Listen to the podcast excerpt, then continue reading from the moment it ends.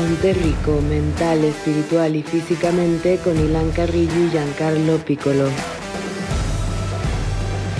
El día de hoy hablamos de la nueva película de Marvel Studios, Eternals, de las cosas que hicimos en la escuela que si las hubiéramos hecho hoy nos hubieran corrido, de cómo Cristiano Ronaldo la sigue rompiendo a sus 36 años de edad, de Elon Musk, de la cúrcuma y sus propiedades antiinflamatorias, de los riesgos de ser maratonista y Iron Man, de los Hadza, un pueblo de cazadores recolectores que se encuentra en Tanzania, y contestamos las siguientes preguntas. ¿Cuál es la diferencia entre flexibilidad y movilidad? ¿Qué define el gasto energético total diario? ¿Y qué es mejor, hacer cardio antes o después de las pesas?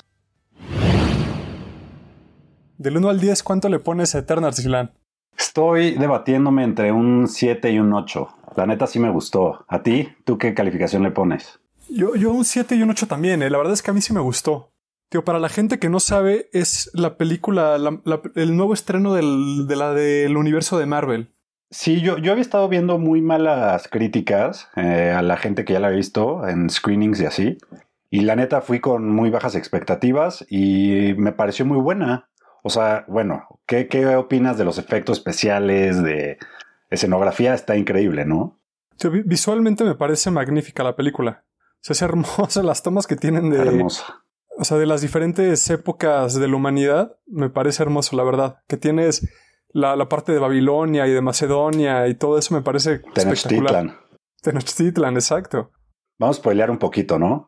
Espero que todos estén de acuerdo, si no, le adelantan a la siguiente. Pues yo creo que sí, ¿no? Hay que, hay que ver hasta qué minuto llegamos por si le quieren adelantar esta parte, la verdad. La verdad es que a mí me encantó que... A ver, esta era una película muy difícil porque tienen que introducir a 10 personajes, que no está nada difícil, y hacer que nos importen esos 10 personajes. Y siento que lo hicieron dentro de lo que cabe bien. O sea, era una película difícil de hacer, siento que se rifaron. Entiendo por qué puede haber a gente que no le haya gustado, pero siento que estuvo muy bien y como que deja abierto un universo de posibilidades que podemos, que podemos ver en las siguientes películas. Sí, es justo lo que yo escuchaba, justo lo que mencionas, que no desarrollan bien los personajes y que por momentos la trama es un poco lenta. Pero me parece que hicieron un buen trabajo introduciendo a los Celestials, que son gran parte del universo de Marvel y son muy importantes en la creación de todo el universo y me parece que hicieron un, gran, o sea, un gran papel haciendo eso. Sí, es que estaba difícil. A ver, eh, tenían que explicar quiénes son los Celestials, cómo se crea el universo, quiénes son los Eternals, quiénes son estos 10 güeyes que nadie conoce.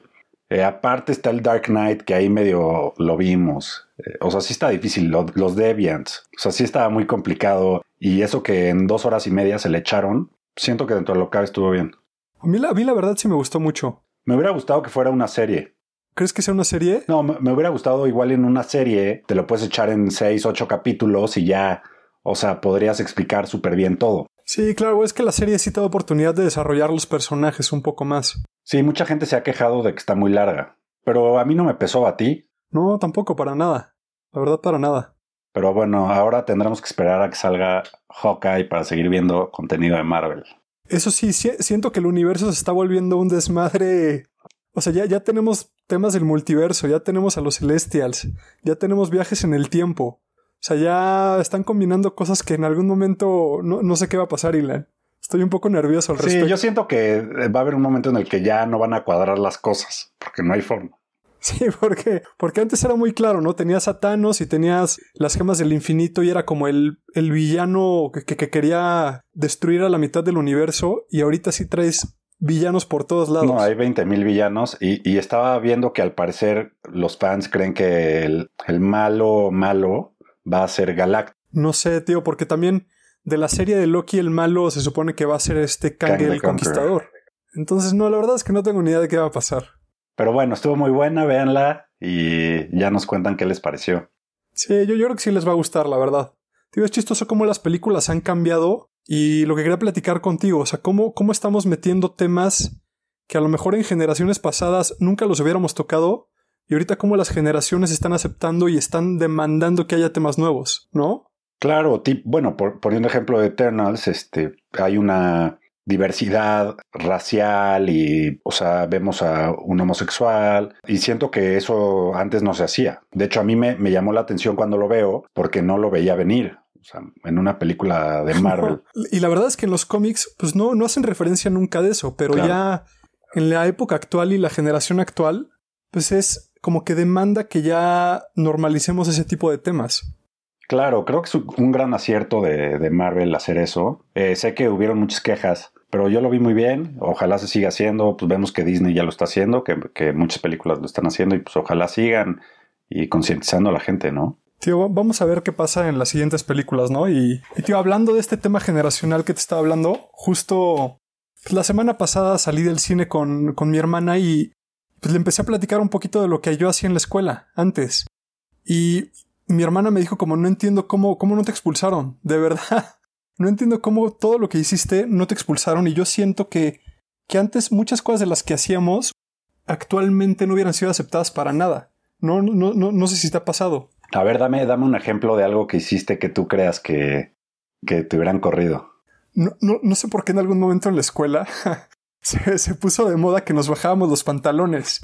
Nos, nos encantaba hacer eso, no sé por qué. O sea, de que estabas presentando enfrente de todo el salón y te bajaban los pantalones. Un güey así súper simpático, ya sabes cómo éramos.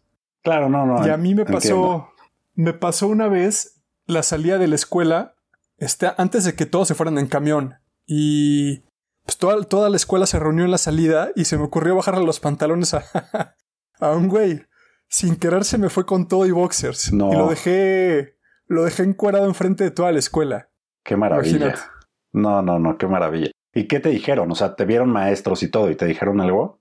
Pues él, él, habló con maestros y solo me suspendieron un día, pero realmente no hubo consecuencias muy... Sí, no estuvo tan mal. No hubo consecuencias así de que me hubieran corrido ni nada.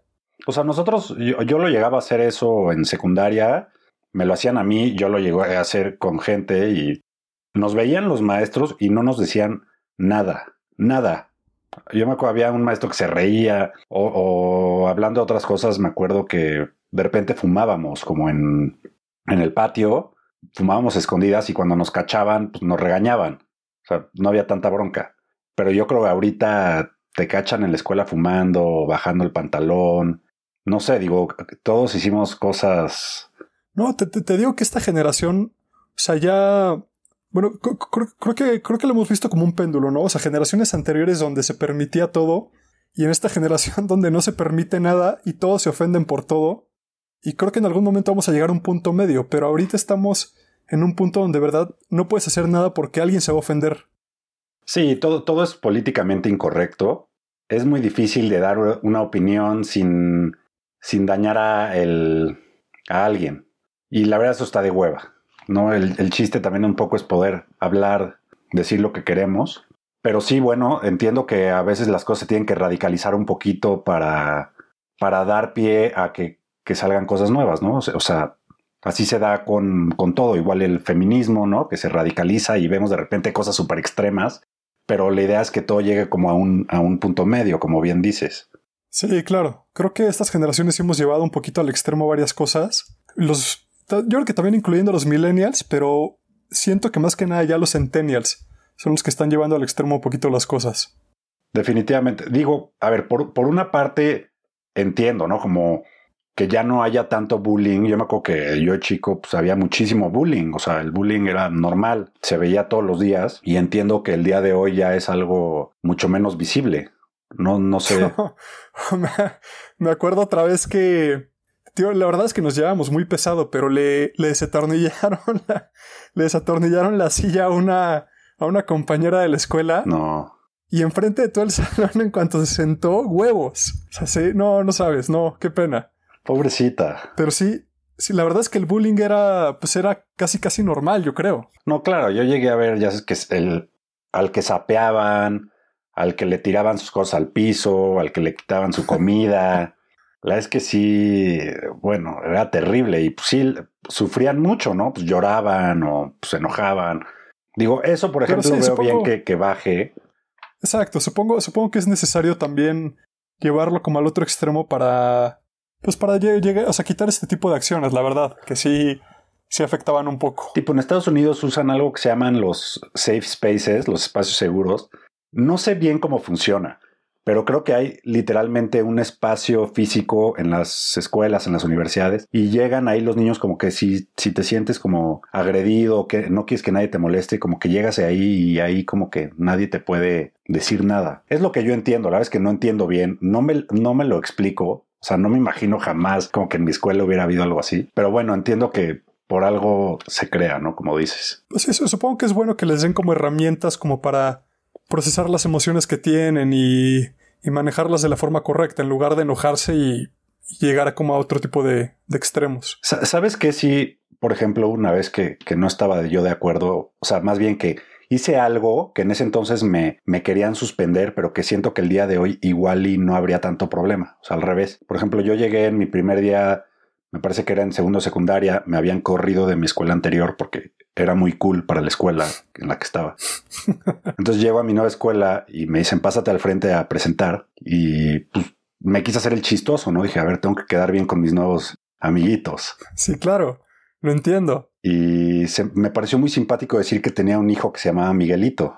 Yo tenía, yo tenía 14 años y pasé al frente y dije... Es que, para la audiencia que no lo sabe, Ilan desde que tiene 13 años tiene una barba tupida como la de Dan Bilzerian. Sí, la verdad es que eso no ayudaba. Entonces yo llegaba a las clases y pensaban que era el maestro o el güey que se había equivocado de salón y venía, estaba en prepa. Pero ese día, pues yo dije que tenía un, un hijo que se llamaba Miguelito y todos se quedaron callados. Y dije, ah, pues muy mal chiste. Y ya, o sea, no, no le di importancia. Y pasaban los días y yo caminaba por los pasillos y los de prepa se me quedaban viendo y me señalaban. Yo decía, pero pues qué, qué, o sea, igual y es porque soy el nuevo, ¿no? Como que están interesados. Y ya pasaron los días y un día me dicen, Ilan, ve a la dirección. Y llego y estaban mis papás con el director. Me dicen, Ilan, a ver, estamos aquí porque nosotros no aceptamos que hayan alumnos con hijos. Entonces, pues ya no vas a poder estar en esta escuela. Y ya yo empecé a cagar de risa. A mis papás no les dio tanta risa, pero... me imagino que no. Pero bueno, o sea, me querían suspender por tener un hijo. O sea, siento que, bueno, yo, yo no lo veo mal. O sea, yo, yo siento que qué bueno que, que esté estudiando, que le den chance y siempre y cuando no se interponga con tus estudios, ¿qué más da, no? ¿O qué opinas? Creo que ahí te hubieran corrido en cualquier generación y la... Chance, chance en los 60 te hubieran dicho como qué güey tan responsable que viene a estudiar con un hijo. Pero lamento decirte que, que, la escuela hizo lo correcto en ese entonces. No estoy de acuerdo, no estoy de acuerdo. Tienen que apoyar a los papás solteros. y hablando de estas cosas que, pues que antes estaban bien y ahorita la verdad es que ya no son aceptables de ninguna manera. No sé si viste que ya le quitaron dos partidos sin, sin afición a la selección mexicana. Sí, no, la verdad es que no tienen madre los aficionados, porque ya después de tantos años que nos están pidiendo que nos callemos y que no gritemos, o sea, ¿qué les cuesta gritar cualquier otra cosa? Yo creo que es donde se ha equivocado la federación en no proponer como, en vez de decir que, se, que no griten, es decir que griten otra cosa. Yo no recuerdo que lo hayan dicho. Escuché el otro día, no sé si estás de acuerdo, que ya la afición lo está utilizando como un modo de castigo. O sea, que ya si la selección está jugando mal, empiezan a hacer el grito. Sí, pero se me hace una tontería porque al final a quien acabas de castigar es a ti como aficionado, a tu, a tu federación y a los jugadores, porque al final, o sea, al final sí importa que la gente vaya a ver los partidos para que haya dinero y que ese dinero se pueda usar, por ejemplo, en las, en las sub 23, en la sub 17, en la sub 15 ¿no? Que se puedan foguear los chavitos, que se puedan ir a Europa. O sea, yo creo que, que sí es importante y la gente se está aprovechando como para, no, porque estamos en contra del no descenso, estamos en contra de cualquier tontería y lo gritan. No, yo la verdad no, no me explico por qué la gente lo sigue gritando. O sea, sí se, nos estamos disparando en el pie solitos. O sea, no lo entiendo. Y se da mucho solo en Ciudad de México. O sea, he visto que en otros, cuando salen a jugar a Nuevo León, a Torreón no, no, no lo gritan. Tío, yo, yo me acuerdo, tuve la oportunidad de ir al Mundial en 2006 en Alemania. Y en ese entonces, de verdad, o sea, la gente lo podía gritar y no pasaba nada. Pero pues ya los tiempos cambian y ya cosas que eran aceptables entonces ahora no. Y, y pues la gente tiene que, tiene que aprender y tiene que ser responsable. Sí, yo creo que al final sí es un grito homofóbico. O sea, al principio yo pensaba como, no, pues no, no, no se refieren a eso, pero a ver, a final de cuentas sí es lo que se está diciendo, ¿estás de acuerdo? Yo, yo siento que no necesariamente, pero siento que si, si alguien se ofende, lo tienes que quitar. O sea, porque los mexicanos, o sea, de alguna manera como que sí utilizamos esa palabra como para, pues para muchas cosas. Sí, se usa para todo. No lo, no lo utilizamos como algo homofóbico, siento. No siempre. Exacto, no siempre. Pero, pero cuando ya la gente se está, se está sintiendo atacada, ya es momento de cambiarlo. Pero siento que al final sí es lo que le estás gritando al portero cuando despeja. Pues sí, no, no puede ser. no, sí, tiene razón. O sea, tiene razón, sin duda. Yo lo estuve defendiendo al principio, pero creo que no. O sea, creo que sí estaba equivocado. ¿Qué deberíamos de gritar entonces? No, ¿Te acuerdas, por ejemplo, qué fue en el Mundial Sub-17 que fue aquí en México? ¿Te acuerdas que gritaban FUA cada vez que despejaba el portero mexicano? Ajá. Digo, eso ya fue, pero se utilizó cañón y siento que alguna otra palabra, no sé, qué piensen los de la federación a ver qué se les ocurre. México, a ver cualquier qué se les cosa. Ocurre. Sí, cualquier cosa. De verdad es que es increíble que no aprendemos. Increíble. Oye, y hablando de, fútbol, estoy impresionado con Cristiano Ronaldo, cómo a sus 36 años sigue rompiéndola y es el rey del fútbol y físicamente está muy cabrón. Sí, sí, sí. Siento que la audiencia va a notar que tenemos un crush con Cristiano Ronaldo. Es, real. Lo hemos mencionado como cuatro veces ya. Es real. él, él, tiene 36 años y la sigue rompiendo. Tú tienes 32, Ilan, y ya bajarte del coche es un pedo. Es que es, es muy difícil, la verdad.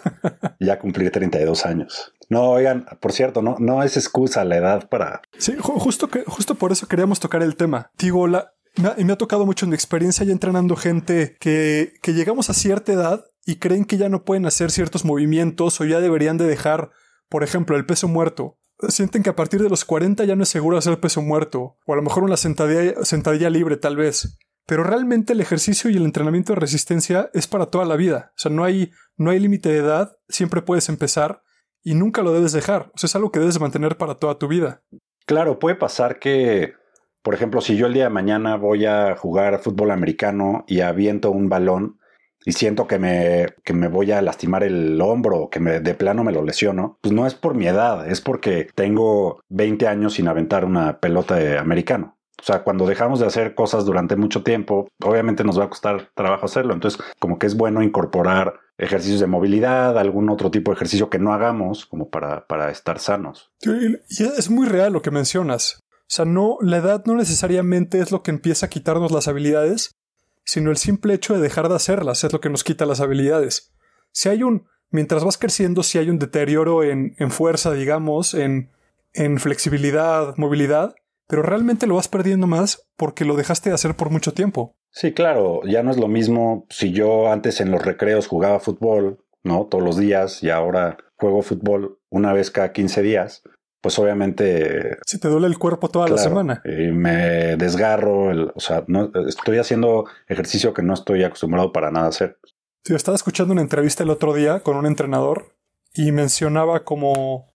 Se decía como, ¿sabes cuál es mi rutina? O sea, el objetivo de mi rutina es que quiero llegar a ser la persona de, de 100 años más, más fuerte, más flexible y con mejor movilidad del mundo. O sea, ese era el objetivo de su rutina. Entonces todo está enfocado para poder llegar a los 100 años y poder separar solo de una, de una silla, para poderse amarrar las agujetas. O sea, mientras vas creciendo una caída, por ejemplo, claro. puede ser peligrosísima si no estás preparado para eso.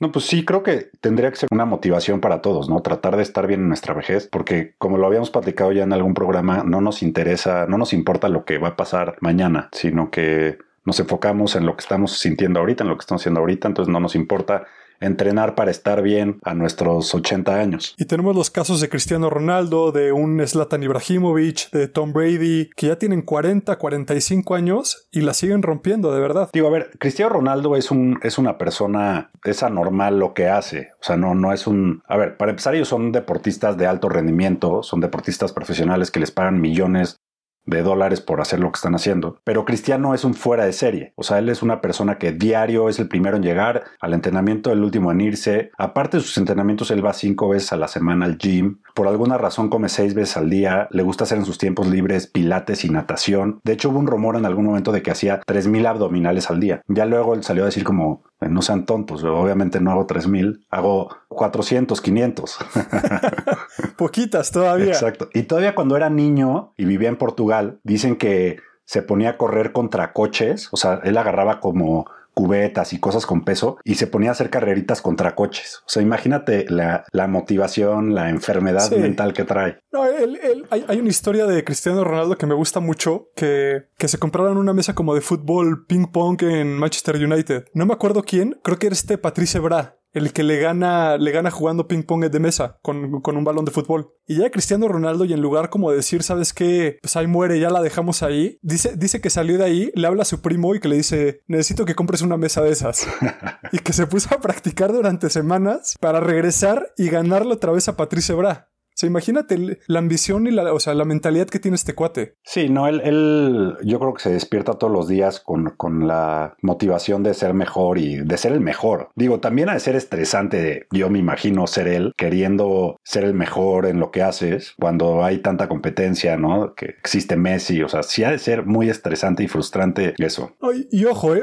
este tipo de atletas, un LeBron James, un Cristiano Ronaldo, no necesariamente están haciendo lo más saludable para ellos están haciendo lo que los va a destacar físicamente en su competencia, pero la cantidad de ejercicio que hacen no necesariamente es lo más sano. Hay que aclarar eso un poquitín. Sí, estoy de acuerdo. Muchas veces vemos eh, futbolistas que con el paso de los años tienen, pues, tienen efectos secundarios de, del estilo de vida que llevaron, de que hacían demasiado ejercicio o que incluso muchas veces cuántos futbolistas no han habido que no se revisan el corazón o que les hacen chequeos médicos, salen que traen un problema en el corazón, no les importa, siguen con tal de estar en, eh, jugando como profesionales y acaban muriendo. Ah, sí, claro, tío, ya ese tipo de actividad y llegar a ese, a ese nivel requiere requiere, otro tipo de actividad física y otro tipo de preparación que no necesariamente es lo más sano.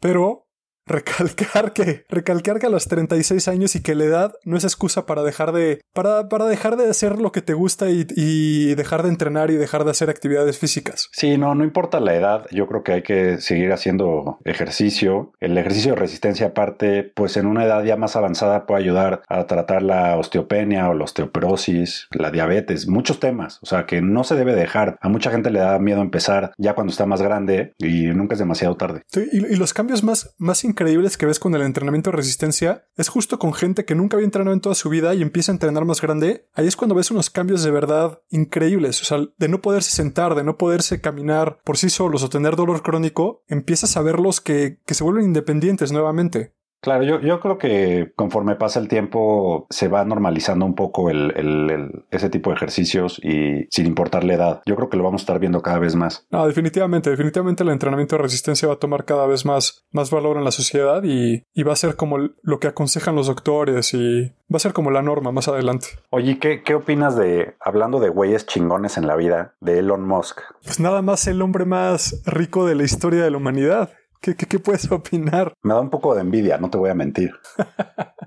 no, pero, o sea, hablando de los gentes que tienen algo en la, algo en la cabeza que, que de verdad los empuja a hacer cosas increíbles, él es uno de ellos. O sea, yo creo que ese güey no duerme, de verdad con todo lo que está haciendo. No, definitivamente, o sea, el tema del espacio, Tesla, o sea, siento que todos los días tiene ideas nuevas de cosas que quiere hacer y pero es increíble cómo una persona puede acaparar tanta riqueza, ¿no? Es irreal. O sea, lo, compara, lo comparaban con fortunas de otros y es increíble ya la, pues, la diferencia que tiene comparado con, con, fortunas como los Rockefeller, con los Carnegie. O sea, ya los dejó, pero por mucho. Hasta Jeff Bezos, el de Amazon. ¿Y, y qué opinas de la gente que dice que, pues, si ellos donaran su dinero, podrían acabar con la, la pobreza o el hambre mundial? Oye, me, enca me encantó. ¿Sí viste eso del director de la ONU? Sí, sí, lo vi. O sea, agarró el, el director de la ONU y le dijo pues mandó como un mensaje diciendo que si solo utilizáramos el 2% de la riqueza de Elon Musk, se podría resolver la hambre mundial. Y agarra a Elon Musk y ahí mismo en Twitter llega y le pone,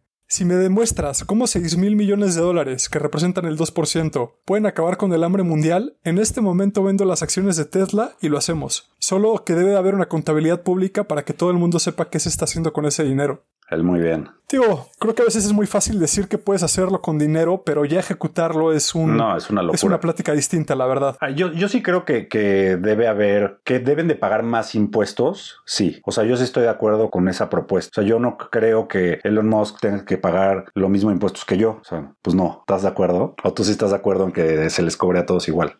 Es que siento que me va a linchar la audiencia. No, ¿por qué? O sea, tío, yo lo que creo es que son, o sea, tipo un, un Jeff Bezos, un Elon Musk creo que crean tanto valor para la gente y para la humanidad. O sea, que no está mal que acaparen esas fortunas. O sea, no está mal. O sea, Amazon le cambió la vida a todo el mundo. O sea, la forma en la que compramos, la forma en la que recibimos los productos y, y tenemos acceso a más cosas, es gracias a Amazon y a, y a lo que creó este cuate.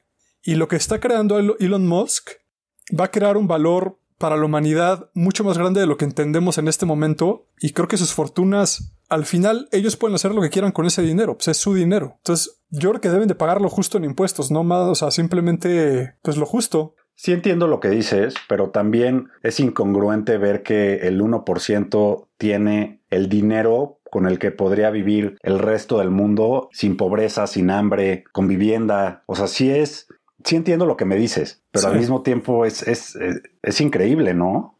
Yo vi un, vi, un, vi un tweet el otro día, a ver qué opinas, que decía, imagina que le quitamos el dinero a todo el mundo. O sea, todos empezamos de ceros. Y le damos 25 mil dólares a todas las personas. ¿Crees que las mismas personas que son ricas actualmente lo volverían a hacer o sí cambiaría? No, probablemente sí. Yo creo que un poco en lo que dices es que, tengan un piso parejo. O sea, creo que eso es lo que, debería existir, que todo el mundo tuviera piso parejo, que todo el mundo tuviera acceso a la educación, a, ¿no? a una alimentación sana. Yo creo que ese debería ser el, la meta. Ya obviamente habrá gente que, que pueda crear cosas increíbles, como estos ejemplos. Es que, es que lo del piso parejo es muy complicado. O sea, te voy a decir por qué. Hay gente muy, muy exitosa que empezó con nada. O sea, que hay gente que tuvo muchas mayores ventajas en la parte de, educación, en la parte de acceso a dinero, y son más exitosas que ellos. Esto, esto yo creo que se debe a que las desventajas que ellos tenían las convirtieron en ventajas más adelante. Entonces, no necesariamente tener, o sea, tener piso parejo, no sé, me, yo creo que a veces es como simplificar las cosas. Un poco. No, entiendo. Es, es un tema muy complicado que no vamos a resolver pronto. algo me dice que no lo vamos a resolver el día de hoy. Pero sí es algo que, se debate mucho y que yo creo que se va a hacer eventualmente. O sea, yo creo que sí se va a subir el impuesto a los más ricos. Creo que es inevitable. Bueno, ya veremos qué es lo correcto. Ya veremos qué es lo correcto. Pues, ¿qué te parece si nos cambiamos un poquito de tema, Ilan? Me parece excelente. Nos metemos un poquito ya a la parte de salud y pues les platicas, Mr. Suplementos, ¿qué, qué les traes el día de hoy? Claro que sí, un gran suplemento Gran, gran suplemento. Yo lo llevo usando más o menos como un año y es la cúrcuma, que es una especia dorada que crece en Asia y en América Central. La venden en todos lados, la venden desde en el súper, en la farmacia. Antes se usaba, bueno, todavía se usa como para pintar cosas de color amarillo. De hecho, la gente que la use con como polvito podrá ver que si no lo limpias rápido de tu vaso o algo, ya te la pelaste. Es, es, es, un, es un tema. Pero el chiste es que la, la curcumina. ¿Cuántos vasos ya se, ya se te echaron a perder ropa, vasos, lo que te puedas imaginar. Digo, yo ya no uso el polvito, uso las cápsulas. Pero bueno, el chiste es que dentro de la cúrcuma está la curcumina, que es el ingrediente activo y que tiene muchas propiedades biológicas muy potentes. De hecho, ayuda mucho. Esencialmente, o sea, su mayor valor es que es un antiinflamatorio muy, muy potente. O sea, que está a la par prácticamente de, del ibuprofeno, de acuerdo a varios estudios, o incluso a la prednisona, que es este, cortisona. O sea, para que se den una idea de lo potente que es para la, la, inflamación. Entonces le ayuda mucho a la gente que tiene artritis, incluso la gente que hace ejercicio, que tiene mucho dolor en los músculos, que tiene inflamación, les ayuda mucho la cúrcuma. No sé si tú alguna vez en tu vida has tomado cúrcuma, Jan. Yo, yo la verdad nunca lo he tomado, pero mi mamá sí, y mi mamá, o sea, jura que le cambió la vida, o sea, que sí se siente mucho mejor después de haberla empezado a tomar. No, sí, es que 100% sí ayuda. Yo la empecé a tomar porque un, yo estuve tomando varios años de mi vida medicamentos para la ansiedad. Yo tenía trastorno de ansiedad generalizada, toda medicina, y un día el doctor y yo decidimos que pues ya estoy bien y que puedo dejar de tomar esa medicina. Me se toma cúrcuma todos los días tómate, échate una cucharadita, porque pues está comprobado que puede ayudar, ¿no? En temas de ansiedad, depresión. Y me metí un poco a investigar el tema. Se comprobó que es tan potente como el Prozac, que es un antidepresivo, para, o sea, para que se den la idea de, de lo que ayuda tanto en el cerebro, en, en el cuerpo. Oye, ¿cómo, ¿cómo te lo tomas? ¿En la mañana, en la tarde? ¿Cómo te lo tomas este suplemento? Yo me tomo más o menos 500 miligramos por comida. O sea, en la mañana, en la comida, en la cena me tomo como 1500 miligramos, que es más o menos una lo que se recomienda. ¿no? Hay gente que puede tomar un poquito más sin tener problemas, pero siempre hay que checar que, la cúrcuma sea, pues ver que se está haciendo bien, ¿no? Que es de un laboratorio que, que lo hace bien, con porque muchas veces puede tener metales y a la larga pues, te va a hacer daño al, al hígado. Oye, ¿para qué tipo de personas se lo recomiendas? Pues mucho a la gente que tiene inflamación como artritis o que tienen, yo que sé, lupus, eh, muchas enfermedades autoinmunes eh, o colitis, les puede ayudar mucho. También a gente que tiene Alzheimer, por ejemplo en, en, India, que es el lugar donde más se consume cúrcuma por el curry, se ha visto que casi no hay Alzheimer. O sea, es muy, muy bajo. Y se cree que es por la cantidad de cúrcuma que consume la gente. Ok, mira, está muy interesante, la verdad. Y pues el chiste es tomar de 500 a 2000 miligramos de, curcumina al día. ¿Sabes quién, quién también se podría beneficiar mucho de esto? Las personas que corren maratones o que hacen Ironmans. Siento que les podría ayudar mucho porque es gente que se le inflama muchísimo pues el, todo, o sea, los músculos, el corazón. No sé qué opinas tú de ese tipo de ejercicios. No, pues sacamos unos estudios que muestran que la inflamación post post competencias de maratón o Ironman pueden llegar a durar hasta 12 semanas. Es una locura. Digo, pa para quien no sabe, hacer un Ironman conlleva de hacer 3.86 kilómetros de natación, 180 kilómetros de ciclismo y 42.2 kilómetros de carrera. Ah, es una locura. O sea, imagina, imagínate nomás llegar después de 180 kilómetros y te dicen, güey, te falta, te falta aventarte un maratón todavía. No, me suicido. Ah, es una locura. Es una locura. Tío, yo, o sea, yo he conocido gente que, que se la aventaba y, y, pueden llegar a estar 14, 15 horas echándose la competencia.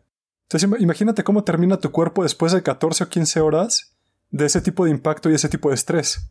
No, pues es que no, a ver, yo, yo siento que eso no puede ser sano para tu cuerpo. O sea, cómo meterle esa cantidad de estrés. Ah, no, no dudo, yo creo que es mejor hacer eso que no hacer nada, ¿no? O sea, no, no estoy criticando que se haga, pero sí estoy seguro de que hacerlo repetidamente no es bueno.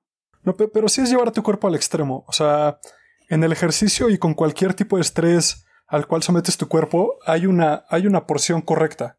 O sea, hacer menos como que no va a crear este, esta señal de adaptación y hacer más empieza a tener mayores problemas en lugar de beneficiarte.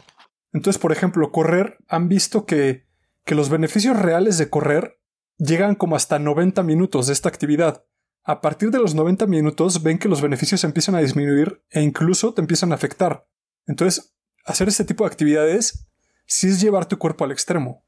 Sí, definitivamente. O sea, incluso, bueno, ve el cuerpo de la gente que, que corre maratones y que hace Ironman. Digo, a mí en lo personal no me parecen cuerpos pues atractivos. O sea, son, son extremadamente flacos, flacos como chupados, ¿no? De que pues ya se han quemado todo el músculo en lo que, en lo que hacen. Es que no tienen un, no tienen de verdad un gramo de grasa y no tienen un gramo de músculo.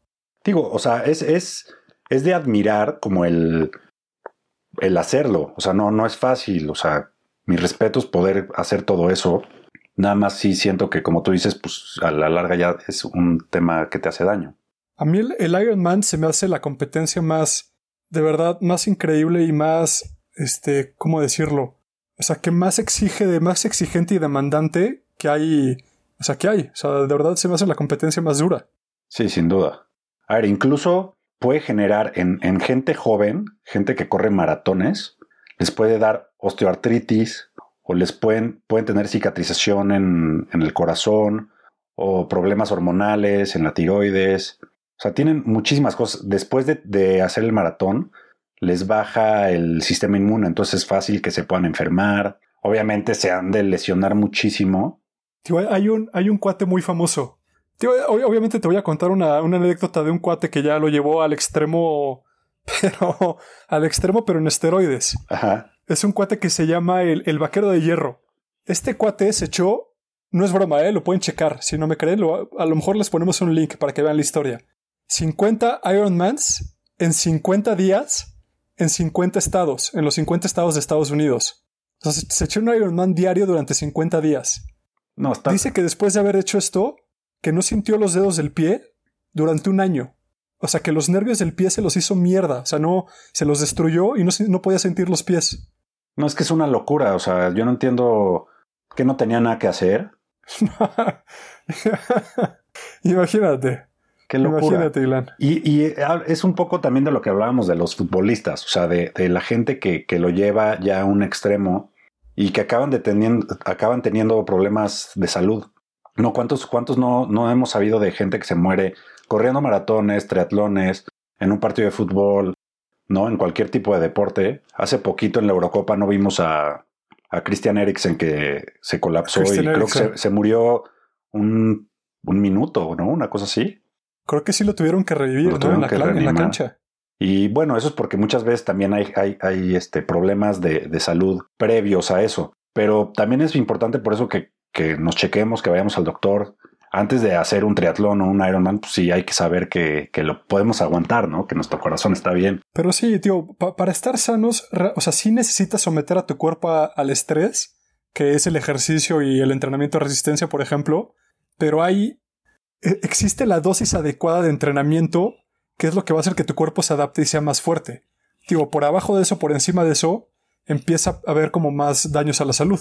Sí, de acuerdo, de acuerdo la gente que, que ojalá algún día podamos invitar a un Ironman aquí que nos pueda platicar un poquito de su experiencia y cómo se sintió después. sería bueno, sería bueno. Oye, ya pasando a otro tema, te quería platicar de un libro que he estado leyendo. A ver qué te parece. A ver, cuéntame. Este libro se llama Quema, los descubrimientos revolucionarios sobre el metabolismo de Hermann Ponce, se llama el autor. Este Hermann Ponce, el autor, es un antropólogo que por muchos años se dedicó a medir la quema de la quema calórica en, en simios, en los cuatro géneros de simios. ¿Saben? Los cuatro géneros, para los que no saben, son los chimpancés y bonobos, los gorilas, orangutanes y los humanos. Entonces este cuate durante años se dedicó a medir cuántas calorías quemaban estos cuatro géneros en diferentes actividades. Este, caminando, corriendo, siendo totalmente eh, acostados.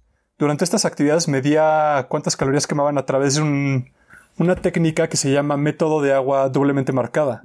con, esta técnica lo que hacen es que les dan un agua que tiene isótopos en, el hidrógeno y en el oxígeno que funcionan como rastreadores. Entonces, de acuerdo a la cantidad de dióxido de carbono que produces al hacer distintas actividades, pueden checar cuántas calorías quemaste. lo, lo, más interesante de esto, de este estudio, es que este cuate durante años se fue con un pueblo de cazadores recolectores, que pues, como bien sabes, es como vivimos durante pues, el, principio de la humanidad durante millones de años. Entonces, con este, con este pueblo de cazadores recolectores que todavía está en Tanzania, pues es como un, chequeo de, pues de, las calorías que quemábamos pues, anteriormente también, cómo vivíamos antes.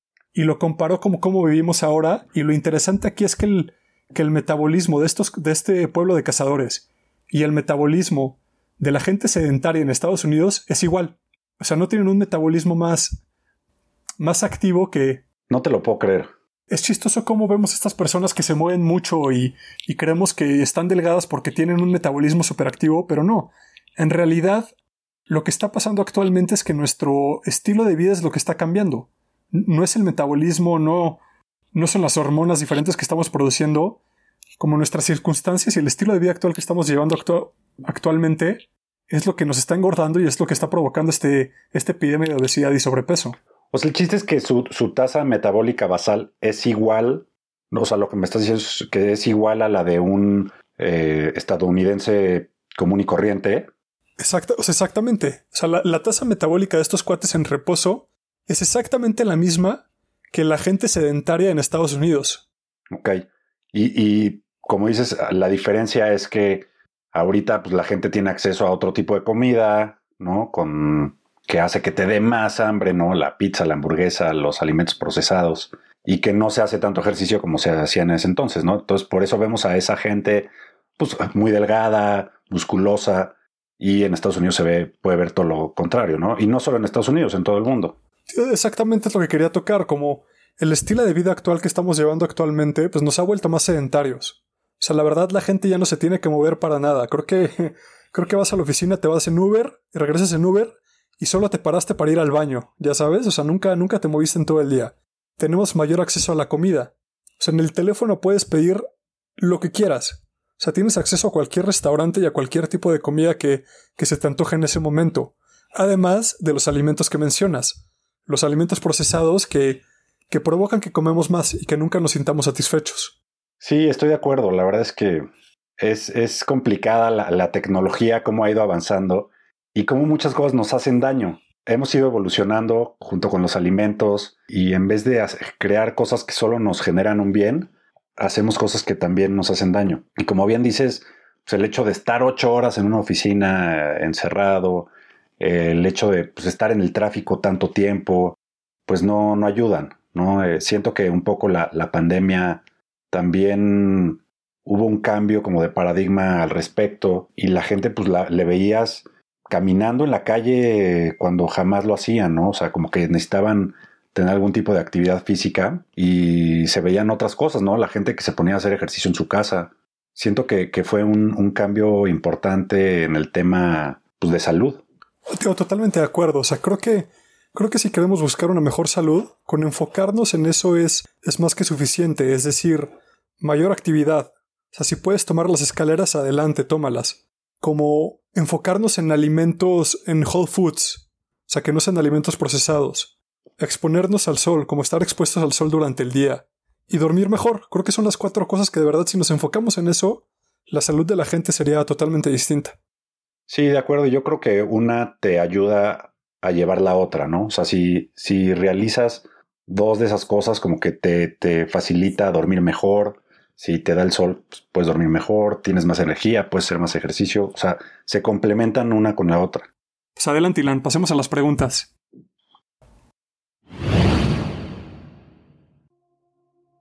Antes de continuar con las preguntas, quiero invitarlos a todos a checar inquebrantablepf.com. Inquebrantable es un programa de 12 semanas, totalmente personalizado y enfocado 100% en mejorar su salud. Sea cual sea el objetivo, bajar de peso, ganar músculo, tener más energía o simplemente dormir mejor, una persona del equipo les ayudará a conseguirlo de una forma sostenible, sana y con resultados que podrán mantener en el largo plazo. Por escuchar Ponte Rico, les tendrán una promo especial, así que visiten la página y agenden su llamada gratuita con alguien del equipo. Comiencen a trabajar en su salud el día de hoy, que al enfocarse en mejorar su salud, se verán mejor que nunca. inquebrantablepf.com Bueno, Jan, la primera pregunta nos la hace Edgar Santibáñez y es ¿cuál es la diferencia entre flexibilidad y movilidad? Perfecto, excelente pregunta Edgar, porque es un, es un concepto que se confunde mucho y actualmente creo que la gente está tirando el término de movilidad como si fuera lo más sencillo del mundo y creo que la gente lo, confunde un poco. La flexibilidad es la capacidad que tiene una articulación para realizar un movimiento con la máxima amplitud posible. Digo, a diferencia de la movilidad, este movimiento es no tiene que tener control, no tiene que tener fuerza, estabilidad ni nada, simplemente es como la capacidad de mover, no sé, por ejemplo, tu hombro, hacer un círculo lo más pegado a la pared posible. Y la flexibilidad depende de dos cosas, que es la elasticidad muscular, la capacidad de un músculo para elongarse, y la movilidad articular, el grado de movimiento máximo de cada articulación. Entonces déjame darte un gran, un gran ejemplo con la flexibilidad. La gente que hace yoga. La gente que hace yoga tiene una gran flexibilidad, pero tiene una pobre movilidad. Te voy a decir por qué. Al ser tan flexibles, tienen un rango de movimiento muy grande. Por ejemplo, tomemos una sentadilla. Al realizar la sentadilla tienen la capacidad de casi casi tocar el piso con las pompas. Pero esto no necesariamente quiere decir que tengan buena movilidad porque dentro de este rango de movimiento generalmente les puede llegar a faltar fuerza, estabilidad y control, que son los componentes de una buena movilidad. Entonces, por ejemplo, digamos que tienes un rango de movimiento que ya lo dominas, este, en el cual tienes fuerza y estabilidad, la flexibilidad nos va a ayudar para incrementar ese rango de movimiento. Es decir, la flexibilidad es como un componente que ayuda a mejorar la movilidad. Tío, por ejemplo, digamos que te cuesta trabajo elevar el hombro por arriba de la cabeza. Generalmente esto se debe a que tienes una contractura en los músculos de la espalda, por ejemplo. Entonces al estirarlos vas a tener un rango de movimiento mayor, pero es importante trabajar todos los puntos dentro de ese rango para mejorar la movilidad. No sé, no si estuvo claro, Ilan, si lo entendiste bien. E, en pocas palabras, podríamos decir que la movilidad es realizar un movimiento en un rango de movimiento, pero con fuerza, con estabilidad y con control. ¿De acuerdo? De acuerdo. Ok. Oye, y en, en defensa de los pobres yogis, sí hay que destacar que un yogi, en teoría, cuando hace sus movimientos, tiene que estar usando todo el tiempo la fuerza, ¿no? Cualquier movimiento tiene que estar usando control y fuerza. La bronca es que muchos no lo hacen, ¿no? Por eso yo creo que pasa lo que estás diciendo de que tienen mucha flexibilidad y muy poco muy poca fuerza y control sobre, sobre su movimiento. O, o, lo que llega a pasar con los yogis es que trabajan como ciertos puntos dentro de un rango. Entonces son fuertes dentro de ese punto, pero no son fuertes dentro del rango completo. Es lo que llega a pasar mucho también. Claro, y sé, sé, que muchos se lesionan justo por lo mismo, porque no tienen esa fuerza en, en cuando tratan de salir de ese rango de movimiento. Sí, exacto. Yo, yo, yo creo que de las lesiones más comunes es la gente que es muy flexible, que puede llevar las articulaciones a rangos increíbles, pero no necesariamente tienen fuerza y estabilidad. Y ahí es cuando ocurren las lesiones. Y hay gente que naturalmente, por un tema genético, nacen con muchísima flexibilidad y esa gente también tiende mucho a lesionarse por lo mismo, porque tiene esa flexibilidad pero no tiene absolutamente nada de fuerza. De acuerdo, y, y para este tipo de casos, lo más recomendable es llevarlos a través de ejercicios isométricos. Esto quiere decir que, que los paramos dentro de, de distintos puntos del rango de movimiento y los mantenemos unos 5 o 6 segundos ahí para fortalecer justo ese punto. Ok, ¿nos podrías dar el ejemplo de algún ejercicio isométrico, por ejemplo, que tú hagas? Hay tres tipos de contracciones, que es concéntrica, excéntrica e isométrica. Excéntrica es cuando, tipo en un curl de bíceps, estás llevando el peso hacia abajo. Concéntrica es cuando lo llevas para arriba. Isométrica, lo único que quiere decir es que dejas el peso en un punto. Entonces, por ejemplo, un ejercicio isométrico sería muy común. La gente que se recarga contra la pared, en como una especie de sentadilla, doblando las rodillas a, 90 grados y se quedan ahí unos segundos. Ese es un ejercicio isométrico. Tío, con la gente que es muy flexible, lo que intentamos es detenernos justo en el punto donde tienen más mayores dificultades. Ok, perfecto. Muy bien, pues me quedó muy claro.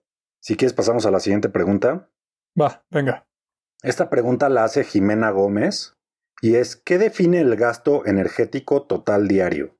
Ok, perfecto hay, tres factores, Jimena, que definen este, esta quema calórica diaria. El primer factor se llama tasa de metabolismo basal. Esta es la cantidad de calorías que quemamos en reposo. Es la energía que necesita tu cuerpo para realizar funciones como respirar, circular la sangre, el latido del corazón, las funciones de los órganos y algunas funciones neurológicas. Tío, también para el control de la temperatura y el sistema inmune. Son todas las calorías que utilizamos para eso. El segundo factor es el efecto térmico de la comida. Esta es la cantidad de energía que necesitamos para procesar los alimentos, realizar el proceso de digestión, absorción y metabolizar los nutrientes. Tío, de, cada, cada macronutriente tiene un efecto térmico diferente. Por ejemplo, la proteína tiene un 25 al 30%. Esto quiere decir que de 100 calorías que consumimos de proteína, 25 o 30 de esas calorías van a ser utilizadas como energía para metabolizar la proteína. En el caso de los carbohidratos es de 5 a 10% y en el de las grasas es de 2 a 5%. Y el último factor es la actividad física, que aquí toda actividad física que te imagines cuenta, desde subir las escaleras, caminar, hasta lavar los trastes, limpiar la casa, cualquier cosa cuenta como calorías que quemas de una, con actividad. Sí, yo creo que hay que tomar también en cuenta mucho el, el NEAT, ¿no? Que, que, comentas, que es el Non-Exercise Activity Thermogenesis, que es toda la actividad que realizamos que no es una actividad deportiva, como subir las escaleras, eh, caminar, eh, tender la ropa o hacer la cama, todo ese tipo de actividades que hay que tomar en cuenta a la hora de, hacer un cálculo de, de la actividad que hacemos al día. Es muy importante ese tipo de actividades, ya que poco a poco van sumando las calorías que quemamos y mucha gente piensa que porque ya fue media hora a correr y el resto del día se quedó eh, sentado o acostado viendo la tele o trabajando, pues obviamente no te estás ayudando, ¿no? O sea, creo que eh, suma mucho lo que estás haciendo durante el día, e, especialmente cuando quieres llegar a un déficit calórico. No, de acuerdo. Creo que cualquier oportunidad es buena para moverse un poco más y estar un poco más activos y al final del día te aseguro que esas calorías hacen una gran suma.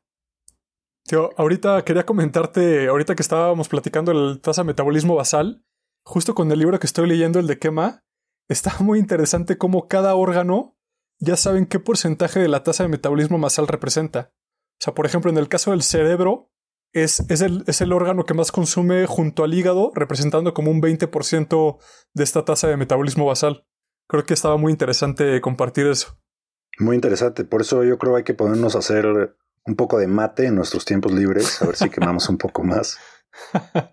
Lo peor de todo es que no tanto, ¿eh? Ya vieron, o sea, hay estudios donde miden la quema calórica con ejercicios cognitivos y jugando ajedrez, y la verdad es que la quema calórica es, es muy poco lo que sube.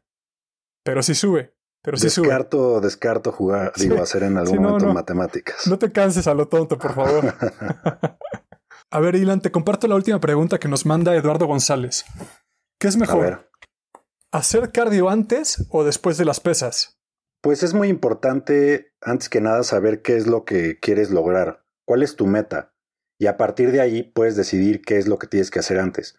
Por ejemplo, si tú realizas cardio antes de hacer pesas, probablemente cuando llegues a las pesas vas a estar mucho más cansado. O si haces pesas antes, no vas a poder realizar ejercicio explosivo, no vas a poder hacer sprints como lo podrías hacer si lo hicieras al principio. Entonces creo que lo más importante es decidir qué es, qué es lo que tú quieres hacer y a partir de ahí decidir qué es lo que harás de ahí en adelante. Por ejemplo, a mí me gusta hacer primero pesas para no estar cansado a la hora de hacerlas, ¿no? Para mí, en mi caso, mi prioridad es hacer músculo, entonces por lo tanto prefiero dejar el cardio para el final, ¿no? Hago tantito cardio, hago 5 o 10 minutos para calentar nada más y a partir de ahí yo hago, yo hago pesas. A mí me gustaría saber, Jan, tú qué haces, tú cómo divides tu rutina. Yo generalmente como tú, ¿eh? muy similar. O sea, yo a mí me gusta hacer pesas antes de cardio, pero sí realizo un, un, un, leve calentamiento donde hago como ciertos movimientos dinámicos y un y como algunos ejercicios de activación, como donde preparo ciertas articulaciones y todos los músculos que los rodean para, para tener mejor este pues mejor balance y mejor mejor balance y estabilidad dentro de los movimientos. Y ya una vez que termino pesas, a veces hago cardio y a veces no, ¿eh? Pero como mencionas, pues depende de cada persona y lo que quiere donde quiere rendir mejor. Claro, entonces Lalo, pues yo te diría que tú decidas qué es lo que quieres hacer, qué es lo que vas a buscar y a partir de eso decidas qué es lo que vas a hacer primero. Yo me acuerdo, me acuerdo cuando comencé que le, le decía a la gente que hiciera pesas y luego cardio porque, porque según esto, antes quemabas la glucosa a la hora de hacer pesas y cuando llegabas al cardio quemabas pura grasa. Le pido una disculpa, le pido una disculpa a todos, a todas esas personas que, que les di este pobre consejo.